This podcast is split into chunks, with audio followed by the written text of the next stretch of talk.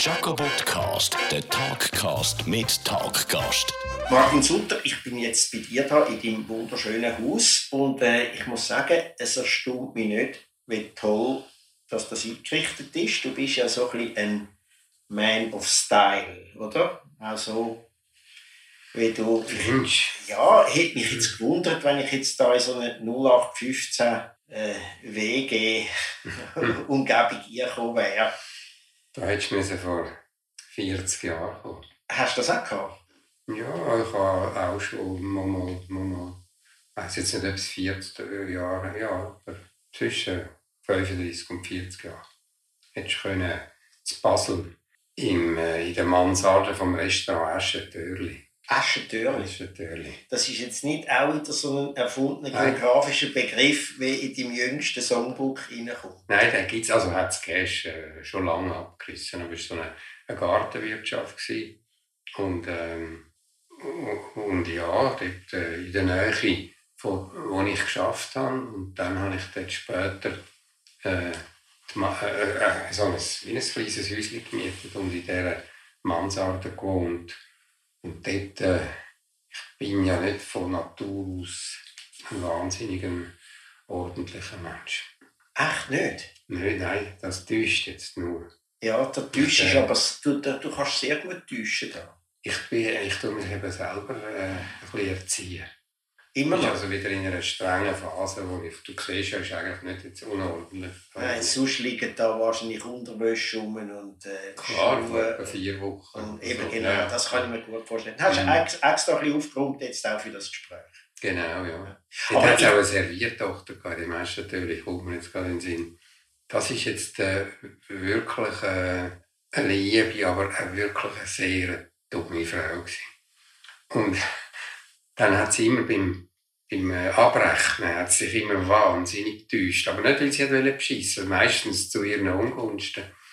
Und dann haben wir gesagt, nein, nein, aber das und das zusammen, das macht nicht das. Und dann hat sie einmal den Satz gehabt, jetzt muss ich, glaube ich, gerade selber studieren.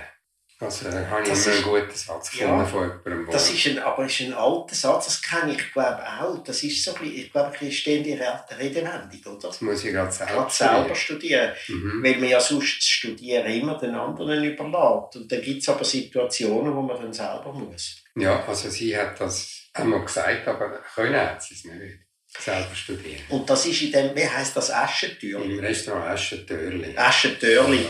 Und, aber was ist denn mit der WG? Ihr seid mit der WG dort drin gewesen, oder? Nein, es war keine WG. Es ja. äh, WG habe ich, äh, da habe ich immer Bögen drum gemacht. Mhm.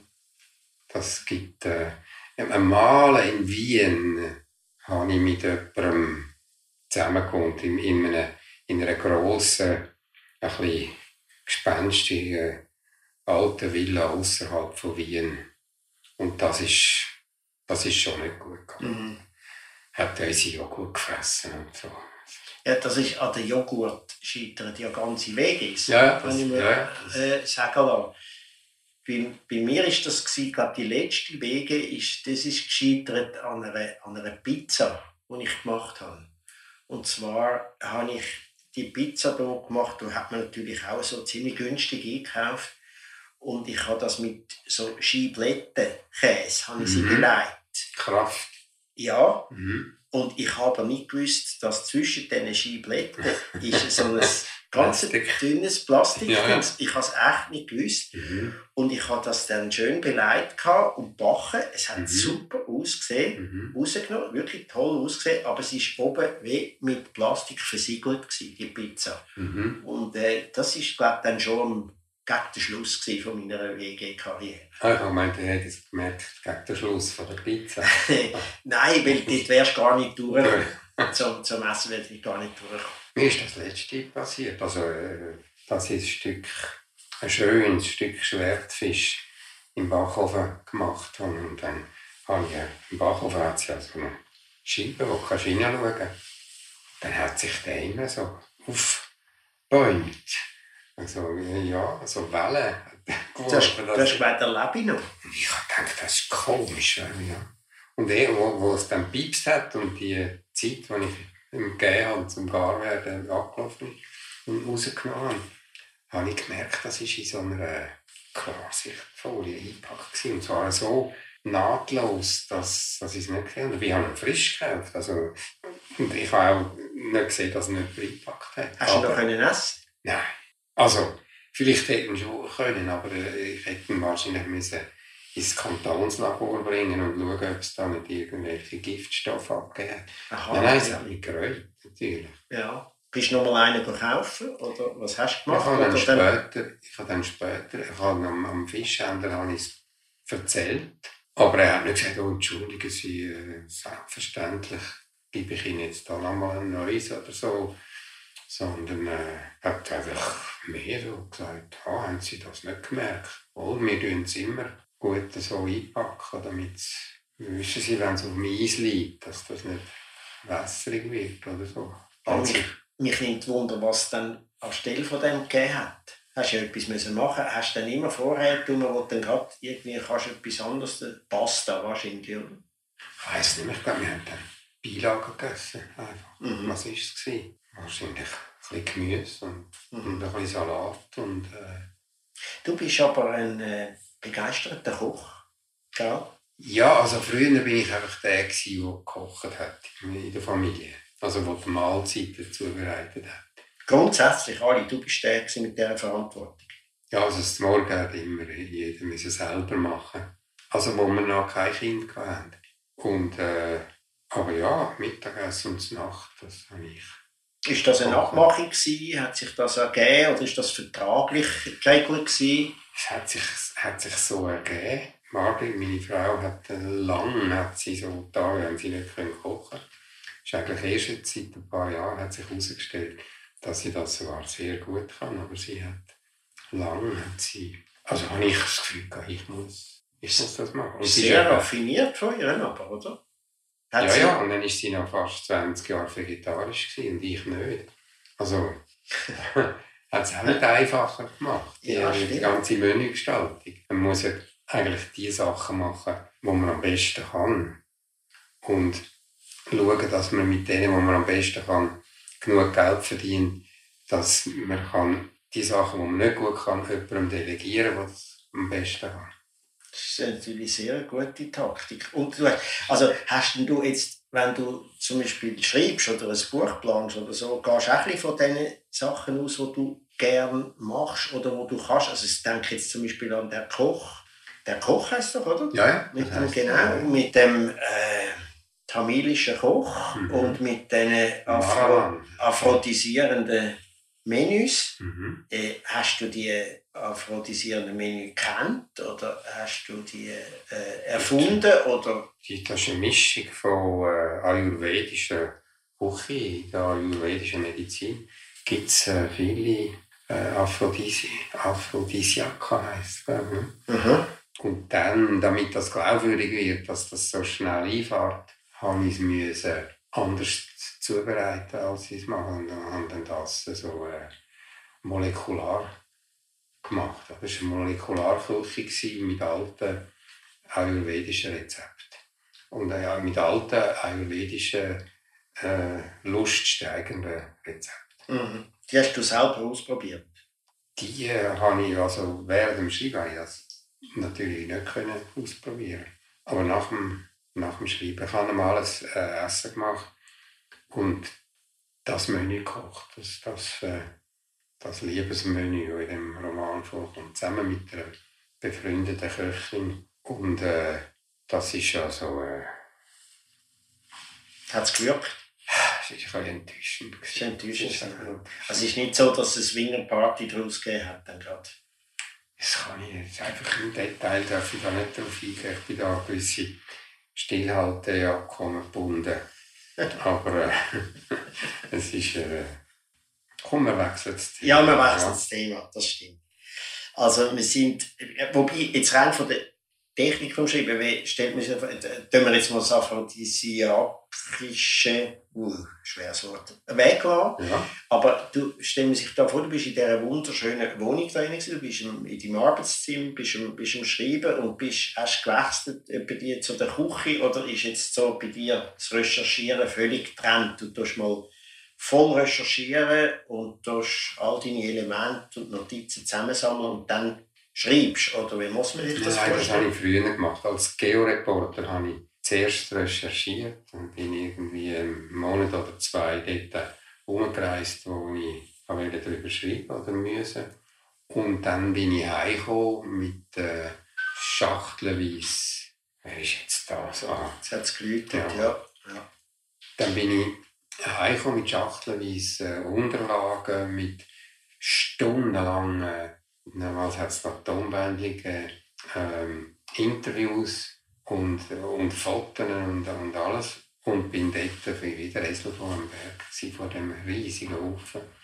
Und ähm, habe dann, ich weiß nicht, äh, ich habe nur müssen 30 Seiten schreiben, aber damals ist das für mich wahnsinnig viel. Gewesen. Und äh, ich habe irgendwie zwei Monate gehabt, diese 30 Seiten. Und dann habe ich aber jetzt beim Romanschreiben habe ich gemerkt, dass das nicht gut ist. Also ich tue schon ein bisschen recherchieren am Anfang, aber nicht sehr intensiv, weiss dann, wie die Geschichte geht und tue dann parallel zum Schreiben und ich recherchiere. Und schreibe auch so, wie ich mir das vorstelle, dass es könnte sein und dann tue ich das ob das auch Hand und Füße hat. Und manchmal äh, muss ich es dann anders schreiben, als ich mir es vorgestellt habe, weil es dann nicht mehr den, den Tatsachen entspricht. Aber in der Regel kann ich mir vorstellen, du bist jemand, wo, äh, weißt du, was da, was da jetzt, das ist jetzt mein Handy gewesen.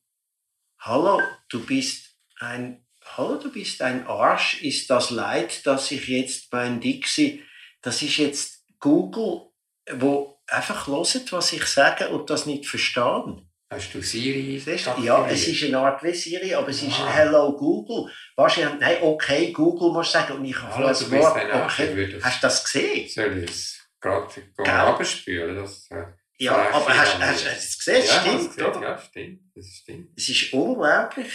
Hast du, bist, du, bist du affin mit so Gadgets? Mit Also ich bin natürlich schon lange äh, arbeite mit Computer, aber bin also nicht so gut. Also jetzt äh, wieder fast zwei Tage mit einem IT-Mann verbracht, damit er alles wieder irgendwie zum Funktionieren also du brauchst das Arbeitsgerät. Ja, Schlicht und einfach. Ja. Mhm. Eben jetzt, bevor wir da von dem blöden Google, okay, Google, es jetzt, jetzt meldet er sich wieder, ich muss abschalten. Immer wenn ich okay sage, dann nachher meldet er sich, das da mache ich weg. Ist peinlich, jetzt Mhm. gerade in so einem Interview eigentlich. Ich wollte fragen, ich kann mir noch vorstellen, du gehst an beim Schreiben am Morgen an und du weißt, was du an dem Tag in etwa wirst schreiben. Also du, du bist ein geplanter Schreiber. Ja, ja, ich tue äh, mir die Geschichten ausdenken und schaue an welchen Stationen dass sie vorbeigehen muss und vor allem an welches Ziel das sie muss. Weil wenn man das Ziel nicht weiss, dann kommt nicht an, habe ich auch schon, auch schon mal gemerkt selber. Und ähm, natürlich ist das ein guter Trick und ich versuche immer am Abend zu wissen, wie ich am nächsten Morgen weiterschreibe. Weil äh, wenn du am Morgen ankommst und denkst, was soll ich jetzt schreiben, dann können sie dich blockieren. Aber äh, im Detail weiß ich es natürlich nicht. Aber ich weiß schon, äh, jetzt, heute passiert das und das und äh, sie sind dort und dort. Das, das äh, weiß ich meistens schon. Aber es gibt jetzt Schriftsteller, die lassen sich so ein bisschen mit wegtragen, oder? Von dem. Sie sind einfach mal am Schreiben und das geht irgendwo noch mehr hin. Das sind junge Schriftsteller, die viel Zeit haben. Ist ja gleich, ob jetzt das ein Jahr geht oder vier Jahre, der nächste Roman. Ähm, aber in meiner Generation hat man nicht mehr so viel Zeit. Ist sicher, ist das eine Altersfrage? Ich kann Die nur so, Vorgehensweise. ich kann mir es nur so vorstellen. Also, ich habe meinen zweiten Roman habe ich auch so geschrieben. Na, nach, ähm, nach Small World habe ich einen zweiten Roman geschrieben. Small World ist für einen Erstling recht erfolgreich gewesen und ich habe ihn nicht, alle haben gesagt, Ist ja, jetzt fast ein bisschen der underestimated. Also äh, recht erfolgreich, sehr erfolgreich gewesen. oder? Ja, jetzt schon, eingeschlagen in als Zeit ihr. schon, aber ja, ja, aber äh, ja, es ist, ne, also der Verlag hat dann gesagt, ja, wir hoffen, es gibt einen Achtungserfolg. Und das ist schon ein bisschen mehr. Also das ist schon bei Diogenes gewesen? Schon bei Diogenes, ja. ja, ja. ja. Da hat es allerdings wahrscheinlich auch noch nicht so. In welchem Jahr war das? Gewesen? Das ist Anfangs 96. 96, auch noch. Okay. Und äh, dort hat es wahrscheinlich auch noch nicht so viele äh, belletristische Sachen gegeben über Alzheimer, oder? Das hat hier erst ein bisschen angefangen, das als Thema. Du bist wahrscheinlich einer von den Ersten, der das thematisiert hat. Ja, es hat ein paar Sachen. Hast du denn jemanden kennt, wo, wo Alzheimer hatte? Mein Vater. Dein Vater? Ja. Mhm. Ja, ja, das habe ich schon gekannt, aber ich habe eigentlich äh, erst etwa fünf Jahre nach seinem Tod ich das geschrieben und, und äh, habe nicht sehr viel gewusst über die Krankheit. Habe ich natürlich erlebt und, und äh, dann habe ich schon recherchiert und dann mit Spezialisten darüber geredet und so. Und habe dann etwa gedacht, wenn ich das alles gewusst hätte, was ich dann bei der Recherche erfahren habe, hätte ich ihn viel besser verstanden. Ich bin äh, halt immer gegenüber manchmal so sprachlos, weil ich einfach nicht gecheckt habe, was da ist. Ja, das hat man ja lange nicht erkannt, oder? Man hat einfach gewusst, dann einmal die alten Leute, die werden senil, hat man da ja, ja. gesagt, bei allen Leuten eigentlich. Aber die Diagnose Alzheimer, gut, bei den Fachleuten gibt es sie schon länger, aber Nein. so im breiten Bewusstsein. Die Diagnose Alzheimer gibt es bis ah. heute nicht. Ah. Du kannst äh, eigentlich schlüssig Diagnose machen kannst erst nach dem Tod bei, bei der Sektion. Und dann gibt es ja schon immer wieder Tests, wo du kannst sagen, es ist eine hohe Wahrscheinlichkeit, aber, aber richtig, äh, richtige schlüssige Diagnose kannst du immer noch nicht machen. Es, ist einfach, äh, es gibt so viele Formen von Demenz. Und man kann auch nicht sagen mit, wegen Vererbung oder so, weil die zwei, drei Leute, die ich kenne, die die Eltern haben, die haben alle Angst. Keiner von denen hat es auch bekommen, aber haben alle ein bisschen Angst. Wie ist das bei dir? Es gibt nur eine Form von Alzheimer, die vererbbar ist, das weiß man. Und, äh, und das ist eine relativ seltene Form. Also, da gibt es so eine, eine amerikanische Musterfamilie, ist ein bisschen ein blödes Wort, aber es gibt eine amerikanische Familie, wo das nachgewiesen ist, dass, dass sich über Generationen fortsetzt. Aber sonst ist es nicht etwas, wo, äh, wo vererbbar ist. Also fast all diesen Freunden mhm. sagen, sie sollen entspannen. Small World ist eben dein erster grosser Erfolg. Also nachdem du ja vorher schon einer der erfolgreichsten Werber bist in diesem Land und natürlich vor allem Kolumnenschreiber, oder? Mit Business Class, mit deiner Figur Gary Weibel, wo immer am letzten Trend hinterher rennt und ihn doch nie erreicht. Mhm. Äh, da bist du ja eigentlich schon Legende gewesen, bevor du dann dir, glaube vorgenommen hast, jetzt einfach nur noch, also nur in Anführungszeichen, Roman schreiben. Mhm. Du hast eigentlich mit allen Büchern, die du geschrieben hast, eigentlich einen, einen Erfolg.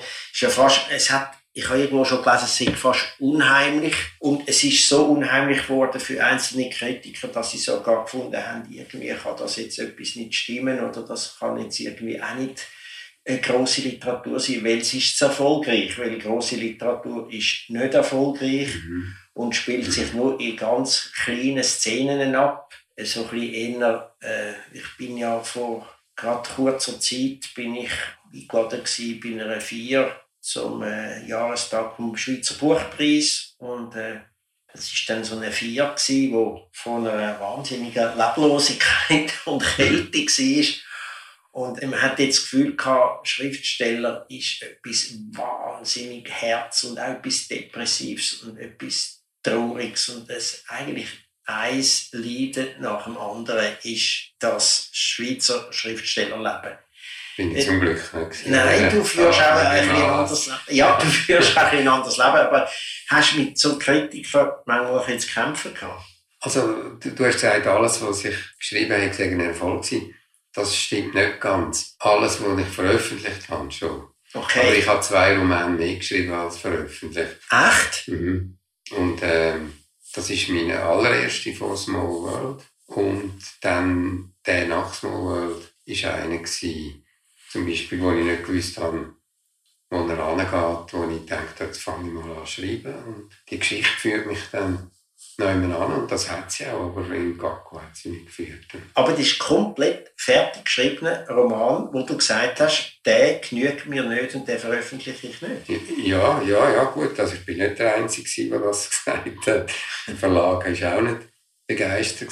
Der Verlag hat gesagt, äh, also meine Lektorin, schon dann, wo immer noch meine Lektorin ist, Ursula Baumhauer, wo die dann am Telefon gesagt hat, ja, wie findest denn du ihn? Dann habe ich gedacht, jetzt ist nicht mehr gut. Das ist eine fiese Frage. Oder? Ja. Eine fiese Frage vom eigenen Verlag. Genau. Aber es war eine gute Frage. Ich habe nicht gewusst, wie, wie er aufhört. Ich habe nicht gewusst, ja, eine Geschichte habe ich später gemerkt.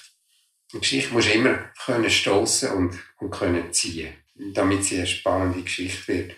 Und wenn ich äh, nicht weiss, wo alle die Geschichte geht, kann ich sie ja nicht ziehen, wenn ich nicht vor der Geschichte anstehen kann. Und das ist mir dort passiert. Ist dann jetzt genau die Planung nicht genügend gut gewesen, wo wir vorher davon geredet haben? Ich habe es nicht geplant. Oder, ja, ja, nur ungefähr. Ich sage jetzt nicht, dass das der einzige Weg ist, äh, aber für mich ist es schon, äh, ich muss ja auch einen Wissensvorsprung haben vor dem Leser. Und den kann ich ja nicht haben, wenn ich nicht weiss, wie es weitergeht. Ich will ja der sein, der wo wieder lieb Gott weiss, wie es weitergeht. Und dann kann ich eine Geschichte so erzählen, die ich manchmal auch ein bisschen zeugeln mit, mit, mit etwas, mit Andeutungen und, oder Ahnungen, wo, wo, wo sonst niemand kann haben. Also, die Art, wie ich gerne Geschichten erzähle. Und darum ist das äh, auch wie mein allererster Roman. Der allererste Roman war ein Manuskript von etwa 280 Seiten. Und das, das ist noch ich weiß gar nicht, wo, an welcher Stelle von Wer, wer heisst, darf man das sagen, äh, Ja, äh, heisst, äh, Trimbachs Krise. Trimbachs Krise? Trimbachs Krise. Klingt aber schon mal nicht schlecht. Ja, es ist auch, es ist auch äh, die Idee ist, ist, ist äh, ich weiss jetzt nicht, wie so weitergeht, das zu erzählen. Es bleibt unter ähm, uns. Ja, ja, eben gut es war eine interessante Geschichte, aber ich habe auch nicht gewusst, wie sie weitergeht. Also es ist aber noch hart, oder? Du hast ja vorher gesagt, du bist eigentlich eben wie der liebe Gott. Du gestaltest eine ganze Welt und ganze Figuren und mhm. ganze Leben und zerstörst, kannst mhm. die auch zerstören als lieber Gott mhm. und so. Und dann erkennst du, das ist wie wenn der liebe Gott am Schluss, oder die Welt erschaffen hat, denkt, du, das ist mir nicht gelungen. Ich. Ich tue sie nicht, äh, ich sie nicht in Betrieb setzen, die mhm. Welt. Ja, vielleicht hat er das ja auch gemacht, der richtige liebe Gott. Vielleicht gibt es ja verschiedene Welten, die er auch geschaffen hat. Nur nachts, Nacht im Himmel. Ja, genau. Dort oben sind all seine, all seine Misserfolge sind dort oben. Genau. Du, aber vielleicht wären dort noch ein paar drunter, die noch besser aussehen als unsere jetzt. Ja, vielleicht gibt's. Aber das ist hart, wenn das, mhm. wenn das musst du Aber trotzdem, ich meine, du bist ein erfolgreicher Schriftsteller und manchmal gibt es doch Situationen, wo es Leute gibt, die äh, es fast verdächtig finden, wenn einer zu fest davon Ja, ja, klar, das ist... Also wenn einer zu fest unterhalten, zum Beispiel. Das, ja, ja, das... Äh, am Anfang ist das eigentlich fast ein bisschen extremer gewesen. Weißt, wenn du aus der Werbung kommst, dann äh, ist das natürlich schon sehr verdächtig, wenn dann plötzlich meinst, du könntest auch noch Schriftsteller sein. Also, Quereinsteiger sind überall unbeliebt, ja, oder? Ja. bei denen, die schon drin sind. Ja, ja. Ich habe das einmal ein bisschen erkannt, auch mit dem Film. Bei Ernst Fall in Havanna bin ich auch ein bisschen Quereinsteiger ja, zusammen mit dem Domenico, mit äh, Sabine Boss. Und das ist uns also an den Solothurner Filmtag, haben wir dann schon gespürt, dass wir eigentlich ein bisschen mhm man hat dann noch kurz irgendeine Nomination geschaffen für so ein beste Nebenrolle und so, was dann auch nicht mhm. bekommen hat und mhm, so. Und dann hat man sie so ein bisschen abgekauft. Ja, das, das gibt dann halt äh, so eine, ich weiß auch nicht genau, welche Mechanismen das, das sind. Aber es stört dich, äh, also, äh, ärgerst du dich ab Kritiker? Es gibt ein paar, wo ich mich schon darüber geärgert habe. Also, wenn es Leute sind, die das Buch merkst, haben das Buch nicht gelesen oder nicht fertig gelesen. Oder halt ganz falsch verstanden. Also, ich meine, nicht jetzt falsch interpretiert, sondern falsch verstanden. Äh, also, äh, geht einer sitzt im Zug und fährt auf Walliselle und er versteht, dass er ins Flugzeug gestiegen und auf Havanna geflogen. Also, äh, ganz nicht verstanden. Und das Buch so wie er es verstanden hat, verrissen hat. Aber dann merkst du, das hat gar nicht mit meinem Buch zu tun, Mhm. also er auch verrissen.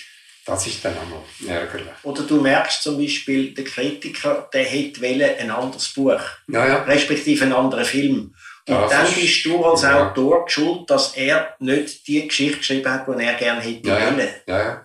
Ja, ja, das gibt es viel. So äh, Kritiker, die einem sagen, wie, wie das Buch hätte sollen sein, damit er es gut gefunden hätte. Dabei, du gehörst ja auch zu denen, die sagen, du, du hast das glaube ich auch mal gesagt, du schreibst eben gern so, wie du auch gerne würdest lesen. Ja, mhm. ja das Und das ist ja. ein bisschen verwandt mit meiner Branche. Also bei der Komik ist es ja auch immer so, dass es absolut Geschmackssache ist. Und dass Mhm. viele Leute denken, okay, das ist jetzt genau äh, das, was ich lustig finde, ist genau der Humor, andere finden es unter aller Sau. Mhm. Und irgendwo gibt es nur ein Kriterium, das haben wir auch bei unserer Sendung gehabt, der Mike Müller und ich, dass wir gesagt haben, was wir lustig finden, das machen wir. Mhm. Ja. Und äh, es gibt eigentlich kein anderes Kriterium. Und du gehörst ja auch nicht zu denen, die dann mal ein Buch schreibt und es dann mal ganz an einem breiten Testpublikum gibt und dann sagen die, oh, das und das könnte man und dann gehst du heim und tust es wieder ändern. Es gibt, ja, es gibt ja zum Teil Leute, die so arbeiten und das ja, ist eigentlich Im Filmbusiness ist das ja, gell? ja, aber es ist irgendwann dann auch der Bankrott von jeder künstlerischen Haltung. Ja, ja, das, das ist wahr. Eigentlich.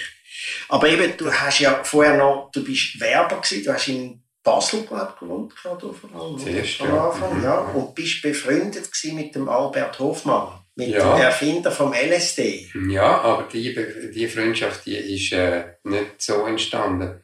Ich habe mal einen Brief bekommen, wo er in einer schönen äh, alten Handschrift mir einen, so einen, einen Lobesbrief geschrieben hat über die dunkle Seite des Mondes. Und äh, hat gesagt, er hat ja nicht nur das LSD entdeckt, sondern er hat auch das, äh, das äh, Psilocybin synthetisiert, also äh, der Pilzwirkstoff, wo, wo, wo, eine wichtige Rolle spielt in dem Roman. Und er hat die Trips so toll gefunden, wie sie beschrieben sind, und hat gesagt, er will mich unbedingt kennenlernen. Und da ist er schon äh, nahe bei Hunderten gewesen und seine Frau auch. Äh, gerade drei oder vier Jahre jünger als er. Und wir haben sie dann besucht in ihrem Haus, neu im Jura, richtig abgelegen.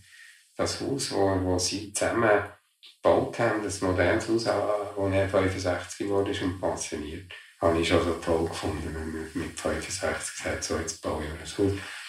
Und, äh, und äh, ja, er ist glaube 102 ist er geworden. Und aus dem ist eine Freundschaft entstanden. Da haben wir uns ab und zu getroffen und besucht und, und es äh, sehr lustig gehabt. Hast du deine Erfindung, äh, seine Erfindung ausprobiert mit ihm? Das ist eine Entdeckung. Nicht eine Eine Erfindung, LSD, ja. Nein, nein, ich bin immer, äh, äh, also das, das Kräftigste, was ich auf dem Gebiet äh, ausprobiert habe, ist nigerianisches Gras. gewesen. Das ist also, das ist also gewaltig. Also viel von meinem Trippenschreib, von Psilocybin und Pilztrip. Nigerianisches Ja, Gras. ja. So, äh, in, Nigeria, ähm, ich habe eine Reportage gemacht, mal in Nigeria für, für Geo. Und äh, dort äh, habe ich ein Interview gehabt mit dem Fela Kuti. Und der Der Kuti, Musiker. Musiker, ja. Ein, ein, ein totaler Musikstar. Wir sind mehrere Journalisten. Er ist einer von der erfolgreichsten oder bekanntesten afrikanischen Musiker. Ich glaube auch heute noch, immer noch ein vom, vom Namen her. Ja, ja, er ist schon lange ist er gestorben.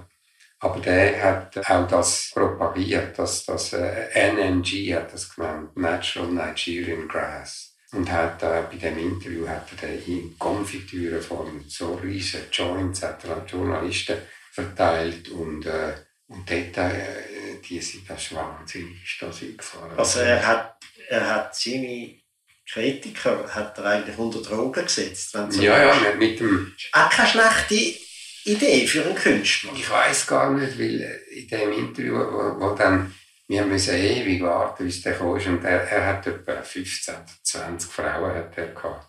Und hat so in einem, in einem Haus Er hat in einem Harem, er hat einen Ja, Harem der gehabt, ja, kommt, der ist genau. dafür. Und, äh, Da haben wir heute ein paar Schwierigkeiten über. Oder so in der Zeitalter Weinstein. ja gut, in Nigeria weiß ich jetzt gerade nicht, äh, das ist, äh, ich weiß gar nicht, ob er ein Muslim war, aber Auf alle Fälle sind die Frauen sind dann immer wieder gekommen und haben Joints an den Journalisten verteilt. Und ich habe eine halbe von diesen Kanonen geraucht. Und der Fotograf, der dabei war, hat auch eine halbe geraucht. Nachher ist er endlich aufgetaucht, da sind wir alle am Boden gesessen um ihn herum. Und er war dort und hat angefangen zu erzählen. Und ich habe kein Wort verstanden von dem, was er sagt. Es war wie ein Tonband hinter Schier läuft. Einfach so zu, wie ich war. Und das Verrückte war nachher aber, dass ich am nächsten Tag und ich dachte, ja, kannst jetzt nicht ein fehlakute Interview und kein Wort verstanden haben. Du musst jetzt versuchen, dich irgendwie zu erinnern, vielleicht doch. Und haben dann etwas zusammengeschrieben. Aber das Tonband, du hast kein Tonband gehabt? Nicht, ich habe nicht. Ich habe einfach den, ich habe ein Notizbüchlein gehabt, aber dort äh, ist auch nichts Leserliches drin gestanden. Und habe einfach den, ich weiß nicht, aus welcher Quelle ich das rekonstruiert habe. Und dann habe ich im gleichen Hotel hat ein, ein Journalist von Newsweek gewohnt. Und habe ich dann gefragt, du, ich habe ein Problem, ist das ungefähr richtig? Habe ich da etwas falsch verstanden? In der Hoffnung, er erzählt mir dann etwas. Und er hat gesagt, nein, ist ja okay, das hat er alles gesagt. Erst viel später habe ich gedacht, vielleicht ist es ihm eben auch gleich gegangen und er nicht können zugeben Das war genauso bekifft wie du. genau, und er hat gedacht, er hat es gut geschrieben. Mhm. Das schreibe ich jetzt auch. Und wahrscheinlich ist es Dein, deine Reportage ist auch in Newsweek gestanden. Wahrscheinlich. Wahrscheinlich könntest du das heute noch einklagen. Ja, meistens Newsweek gibt es auch nicht mehr, oder? Nein, gibt es auch nicht mehr. Gibt es auch nicht mehr. Gibt es, glaube ich, noch als Online-Plattform, sonst gibt es nicht mehr. Ja. Und Natural Nigerian Grass gibt es, glaube ich, immer noch. Nigerian Grass gibt es sicher noch, ja, genau. Du hast ja nicht nur, du hast ja nicht nur viele Reisen gemacht, sondern du hast auch viel im Ausland gewohnt, in Guatemala, in mhm. So ein Ibiza kann ich mir noch vorstellen, das hat auch so ein etwas so ein als Werberhintergrund, oder? Das ist so ein bisschen, so ein bisschen stylisch. Also jetzt nicht einmal abfällig, so ein bisschen stylisch, Ibiza und so, aber Guatemala, wie kommt man auf Guatemala? Das habe ich immer noch bisschen in Erinnerung. Bürgerkrieg, äh, autoritäre Regierungen, Todesschwadronen. Wie kommt man dazu, auf Guatemala zu wohnen? Zufall, wie so viel meinem Leben. Wir haben eine Einladung von Freunden, sind die besuchen, wo wir frisch äh, auf, auf Ibiza gezügelt sind. Weil in Ibiza haben wir eine Ferienwohnung in der Altstadt und sind, und ich gesagt ich möchte mal ein Jahr probieren, als Schriftsteller zu leben. Und meine Frau gesagt hat, ja, ein Jahr können sie auch mal das probieren, ihre Kollektion aus der Distanz zu machen. Und dann sind wir dort in das Ferien. Margret Ney ist, äh, Nein ist äh, Modedesignerin, was wir wissen, und mhm. Architektin. Ja. Mhm. Und ähm, dann sind wir dort angezügelt und dann haben wir schnell gemerkt, äh, wir sind dort nur einmal im Sommer gewesen, dass im Winter kein Sonnenstrahl auf das Haus fällt. Und in Guatemala? Nein, in, in, in Ibiza. Ah, in Ibiza, ja. okay. Und ich bin dort mit einer Wolldecke und, und Lammfellfinken, die mein Brüder mir hämischerweise auf eine Pizza geschickt hat. äh, also wenn er eine Berghütte Wenn er eine Berghütte habe ich ja. geschrieben, neben dem einen Elektroofen, weil er auch die Heizung, das war nicht eingerichtet für Winter, das Haus. Also du planst deine Roman besser als deine Wohnung? Genau, das kann man sagen. Und dann war äh, die Einladung schon lange offen gewesen nach Guatemala und dort ist es Sommer, wenn es bei uns Winter ist. Dann sind wir dort alle einen Monat und das ist so schön, gewesen, es war warm, gewesen, die Leute waren freundlich. Und kurz darauf ist äh, ein Telegramm gekommen, da hat es noch Telegramm gegeben. Und dort drin stand das Stück Land neben dem Haus von unseren Freunden, das sei zu verkaufen. Und ich habe gerade äh, einen Vertrag mit dem Schweizer Fernsehen gemacht über die Direktorin der Fernsehserie. Und mit dem Vertrag bin ich zu der Kreditanstalt, hat es dann noch geheißen, zu CS, gegangen, sagen, ob sie mir Geld lehnen, ich will es ausbauen und ein Stück Land kaufen in Guatemala. Und tatsächlich haben die mir das gegeben. Darum bin ich immer noch bei der CS, weil sie sind etwa zweimal in meinem Leben sehr grosszügig gewesen, wo ich in sehr verzwickten Situationen war. Und dann haben wir das... Also, kann ich recht wieder, habe ich es richtig verstanden? Die Sicherheit für den Kredit ist der Vertrag für die Direktorin vom Genau, Fernsehen. genau, so ist das ja. Und darum bist du auch immer noch ein bisschen der SAG gegenüber auch ein bisschen äh, wohl gewesen, nehme ich an. Oder? Nein, nicht, nicht wirklich. Ich bin eigentlich... Ich hatte einen Streit gehabt mit, äh, mit der SAG, weil die, die Direktorin ist ja vor allem vom ZDF finanziert gewesen. Und das ZDF hat dann angefangen, sich sehr reinmischen in die Mhm. Drehbücher. Dann ist es dann entsprechend ist es dann beeinflusst worden. Und dann habe ich einen grossen Teil von dem unter einem Pseudonym geschrieben. Ein bisschen kindisch. Ich habe mich dann Rüdiger Schulze Schmitz genannt. Zum, Ziemlich deutsch. genau, ja, zum sagen, das ist... Das ist angekommen beim ZDF. Ja, das Ja, ist, sagt der Rüdiger. Ja, Aber ähm, dann, ja, ja, haben wir, haben wir ein bisschen Streit gehabt. Aber ich finde, ich finde, also wenn ich jetzt die No-Bilag-Geschichte sehe, dann ähm, muss ich mir schon ziemlich am, am Kopf langen. Ich habe jetzt 22 Jahre in Ländern gelebt, wo nur werbefinanziertes Fernsehen gehabt Und das, das ist nicht zum Aushalten. und das sagst du als Werber. Das sage ich als ehemaliger Werber. Ja, ich meine, die No-Bilag-Initiative, die wird ja sehr portiert von Leuten, die äh, im Business vom Werbezeit verkaufen tätig sind. Also es ist ja eine sehr eine ideologisierte Debatte jetzt, oder? Über die No-Bilag. Ja, ich weiß gar nicht warum, aber Es wird, es wird mit unglaublich wird's geführt. Und jeder, der, glaube ich, mal irgendwie unzufrieden war mit einer Sendung, der findet, man müsste jetzt gerade die SAG abschaffen, habe ich manchmal ein das Gefühl. Und Mhm. das ist natürlich dann, das versuchen auch ein paar natürlich aus politischer und aus Businessgründen natürlich auszunutzen. ja, ja, so sieht es aus. Und jetzt musst du dir vorstellen, willst du einen Spielfilm schauen, ich meine in Spanien oder in, in Guatemala, wo es dann guatemaltekisches Fernsehen gibt, oder dann über Umweg einfach amerikanische Fernsehstationen. Wenn du einen 90-Minuten-Film willst schauen, dauert das etwa zweieinhalb Stunden, weil äh, dazwischen immer Werbung ist. Du kannst eigentlich nur noch Fernsehen schauen, wenn du äh, abonnierst, äh, irgendeinen HBO oder sonst einen Sender. Aber am Schluss sind das eigentlich dann auch nur die, die sich leisten können. Klar, gut. viel mehr zahlen als Privat. Das wird natürlich schon die Zukunft sein, oder? Mit Netflix und mit all diesen anderen äh, Plattformen wird man natürlich auch können werbefrei schauen, oder? Ja. Aber das ist der eine Aspekt von der SRG. Der andere Aspekt ist der, dass es äh, eine nationale Institution gibt, die äh, die Information möglich macht bis in hinterletzten Winkel von unserer Willensnation, oder? Wo ja Mhm. Äh, sehr unterschiedliche Gegenden zusammengekommen sind und sehr unterschiedliche Auffassungen und unterschiedliche Kulturen. Und das wäre etwas, auch wenn ich selber muss sagen, natürlich bin ich auch vehement gegen No-Bilag, auch wenn ich noch immer muss anmerken, dass die SRG ein paar Reformen ein bisschen verschlafen hat, die sie hätte können machen. Aber das hat jeder Grossbetrieb, es hat auch jede internationale Firma, auch wenn sie privat geführt wird, äh, macht den Fehler. Klar, klar. Ja. Nein, es gibt ja Leute, die sagen, äh, Schriftsteller mischen sich viel zu wenig in die Schweizer Politik ein, in der Schweiz, und dann kommt immer frisch und dürrematt. Und hin und wieder sagt man heute noch ganz aktuell Lukas Bärfuß und dann sagen sie, und das fehlt ja die Stimme der Schweizer Schriftsteller in der Tagespolitik.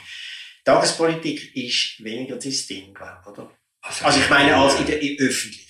Ich bin ein politischer Mensch und ich sage auch meine Meinung, äh, wenn sie gefragt wird. Aber meinst du, hat mich je ein Mensch gefragt, als ich von No Bilag denke?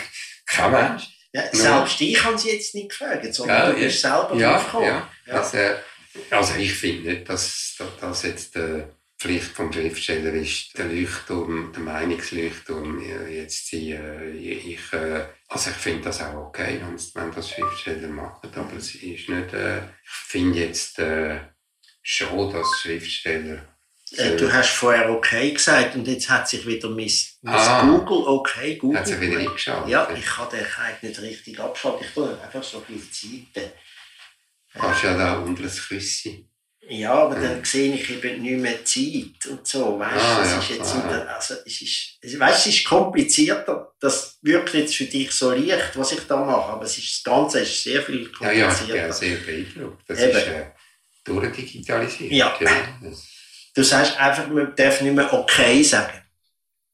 Jetzt hat er nicht reagiert. er nicht. Okay. Also mit der, mit der, okay.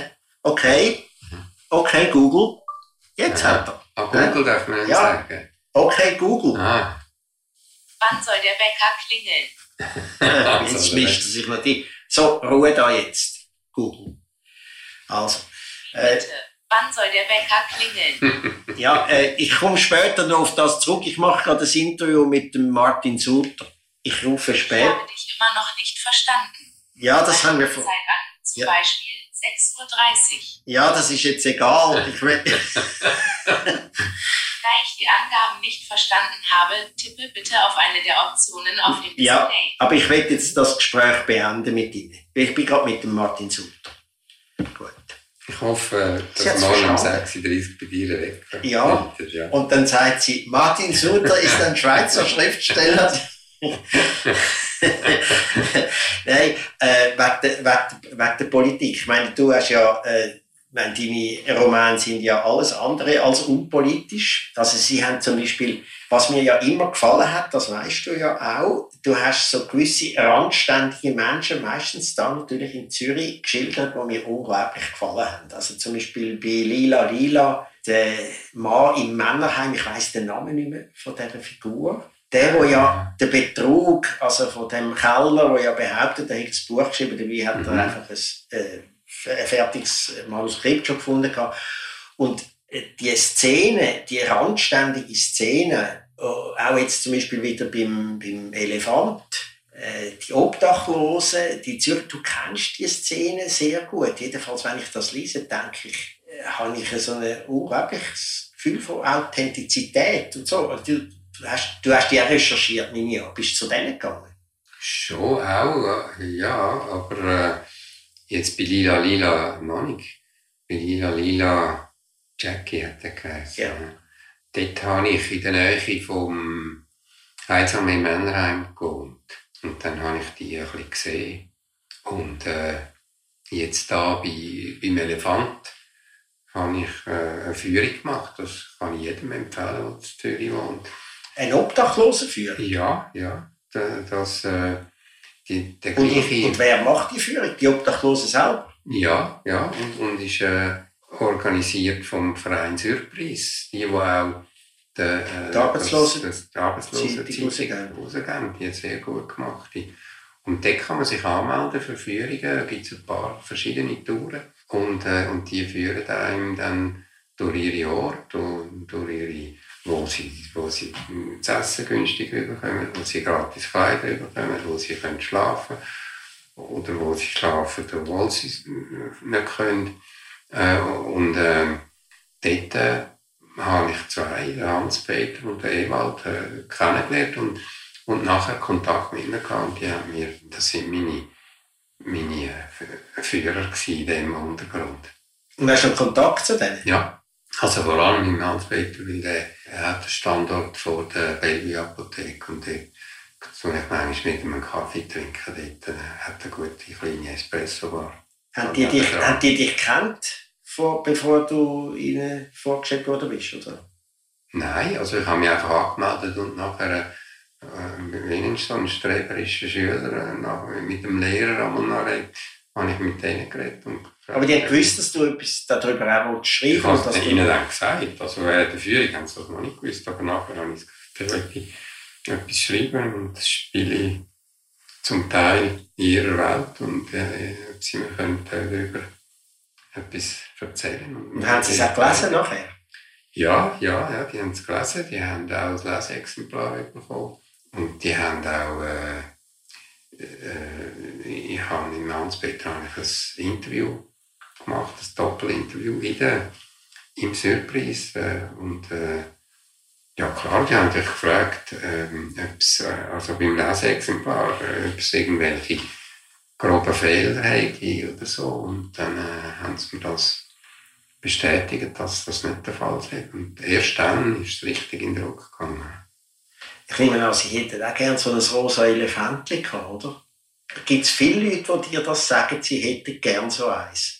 Es gibt, es gibt schon solche, ja, es gibt solche, die, die sagen, oh, sie haben sich so verliebt in das Elefant. Ja, mir ist sie auch so gegangen. Ja, Ich ja. bin ja sowas von gerührt gewesen. Du bist halt sehr tierlieb, oder? Ja. Und auch von, auch von äh, einem Genprodukt von äh, ja, Die tun einem nämlich ja noch mehr leid. ja, natürlich noch mehr. Und vor allem, wenn es dann noch so herzig ist, ein rosa kleines Elefantchen. Und eben, du hast ja gesagt, du hast mal einen Wissenschaftler getroffen, der gesagt hat, das sei eigentlich vom Technischen her nicht mehr ein grosses Problem. Ja, ja. Also das Leuchten war neu für ihn dann.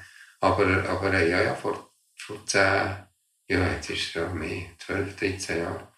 Es hat zum Jubiläum, 100. Jubiläum von der Entdeckung von der Alzheimer-Krankheit, bin ich eingeladen worden an einen Alzheimer-Kongress in Tübingen.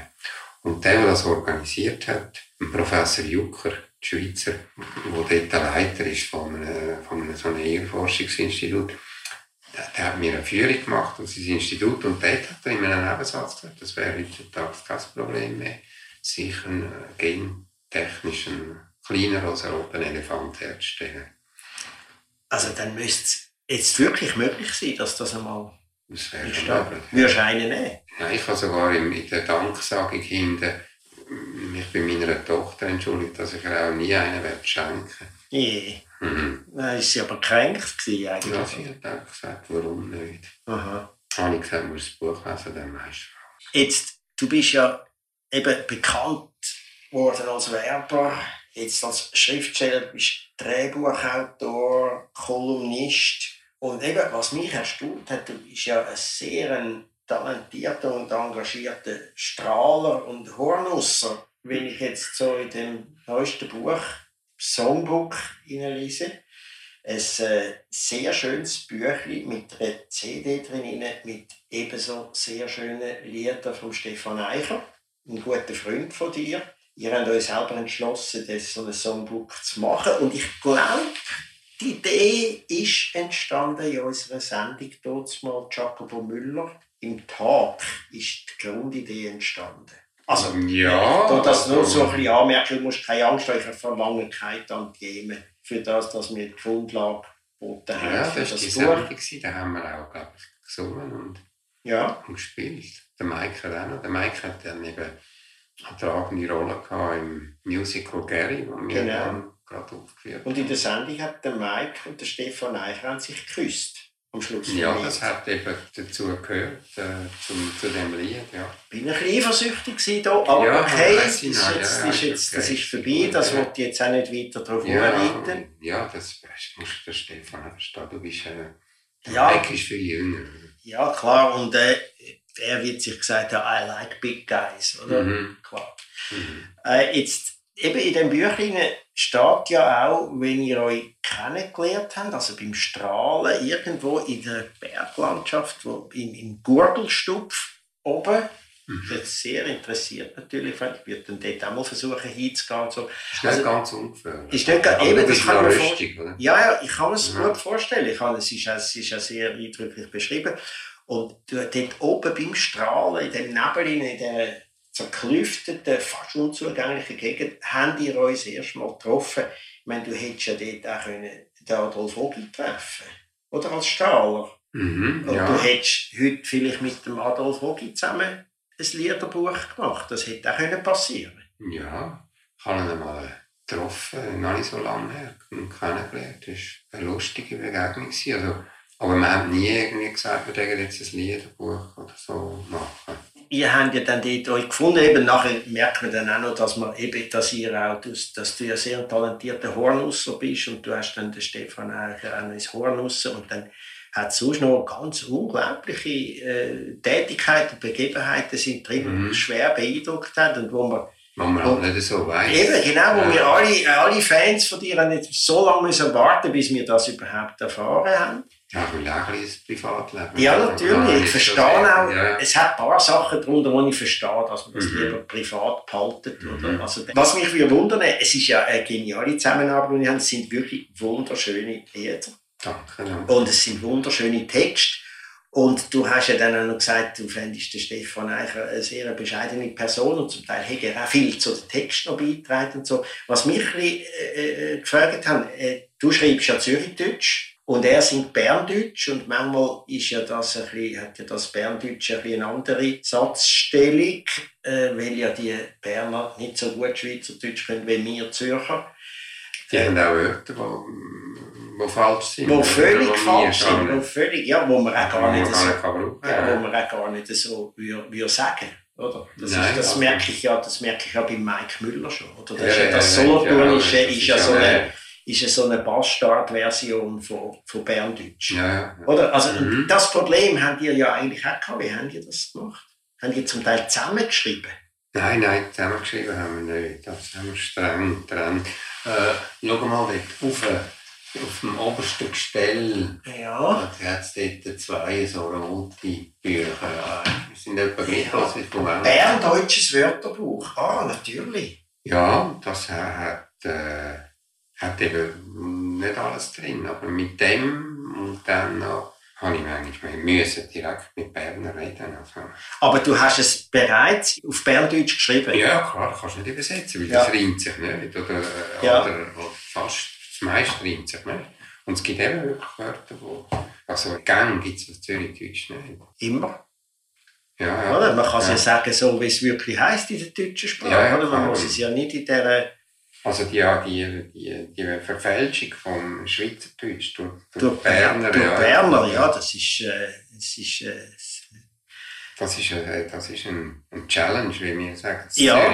Eben, wenn ihr zusammen an dem Buch so geschafft habt, ihr habt gewusst, es wird in dieser Form rauskommen. Ein Songbuch Mhm. und mit CDs, nicht? Oder? Das haben wir nicht, gewusst. Nein, nein. Das sind eigentlich ein Teil von diesen Liedern, die wir in den letzten zwölf Jahren zusammen gemacht haben. Und die meisten sind nicht veröffentlicht, äh, weil äh, kannst ja in eine hauptsächlich französische CD auch nicht mehr als zwei berndeutsche Lieder drin tun. Mhm.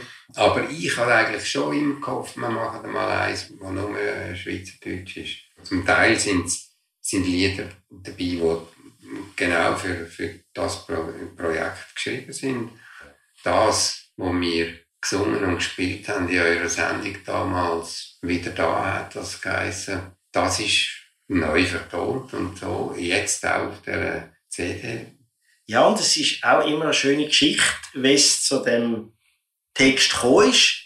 Ob jetzt die Geschichte genau wahr ist oder erfunden ist, komplett egal. Es ist immer eine schöne Geschichte dazu. Und äh, ihr sagt ja, glaube beide, ihr hättet lieber traurige Lieder. Oder du, das ist vor allem dein, glaub, dein Zitat, oder? Dass du eigentlich lieber traurige Lieder hast. Die, die gute Volksmusik ist halt meistens traurig. Portugiesische Fados sind traurig. Stimmt. Ähm, Flamencos sind traurig. Eines von meinen Lieblingssongs von, von Johnny Cash ist wahnsinnig traurig. Das ist He, genau. He Stopped Loving Her Today. Mhm. nämlich da, wo gestorben ist. Und das ist in dem, äh, in dem Song ist auch eigentlich eine Geschichte verpackt. Eine ganz Mhm. kleine Geschichte, wie das bei euren Song fast immer der Fall ist. Es ist immer eine kleine Mhm. Geschichte drin. Und das macht sie auch so, äh, das ist ein sehr ein rührendes Buch mit der CD dazu, muss ich jetzt also sagen. Und äh, ich habe das Gefühl, es ist jetzt auch so ein schöner irgendwie Abschluss. Äh, ich werde am Schluss von dem Gespräch dann irgendwie gerade noch einen von diesen Songs hören. Jetzt würde ich sagen, nach dem ein bisschen tranigen, traurigen Gespräch, würde ich doch spielen noch eins. Ja, Nein. Das nachher muntert dann wieder ein bisschen auf. Ja, Ja. genau. Also, Martin Sutter, vielen Dank für das schöne Gespräch. Danke. Das leicht tranige, aber doch schöne Gespräch. Ja, gut. Danke. Speel nog eens voor alle die in der Nacht durch die Lutte Beize ziehen, wo niemand miteinander lacht. Spiel noch eins für alle die, wo nicht wer, wo sich vergessen fühlen, vergessen wie daheim. Spiel noch eins für alle die, wo lieb traurig sind. Spiel noch eins für alle die, noch eins für einen wie mich. Jaco Podcast. Mehr oder weniger regelmäßig auf watson.ch und radio24.ch.